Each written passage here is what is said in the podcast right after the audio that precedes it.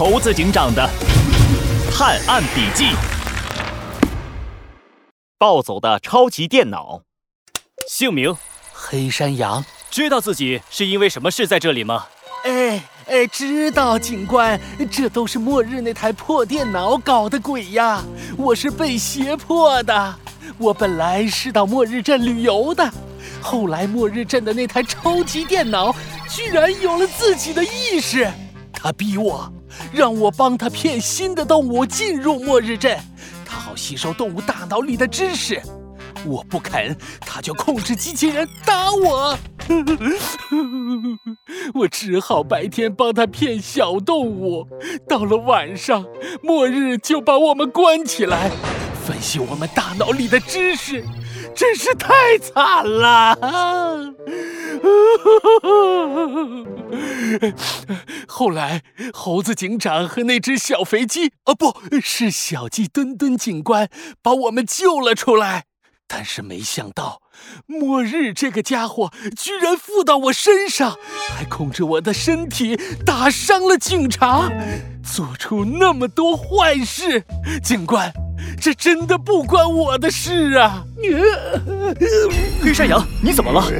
我是末日，我现在附在黑山羊身上，所有的坏事都是我做的。和黑山羊无关。呃呃呃，我我这是怎么了？哎呀，警官，我刚才肯定是又被末日附身了。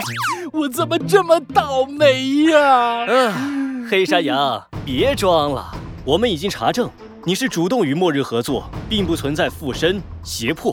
我们还查到了你作为破坏者联盟成员的多项犯罪前科记录。什什么？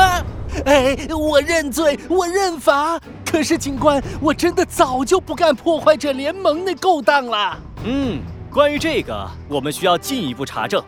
你先在这里等着。猴子警长，黑山羊已经招认末日镇的犯罪事实。好，辛苦你了，小马。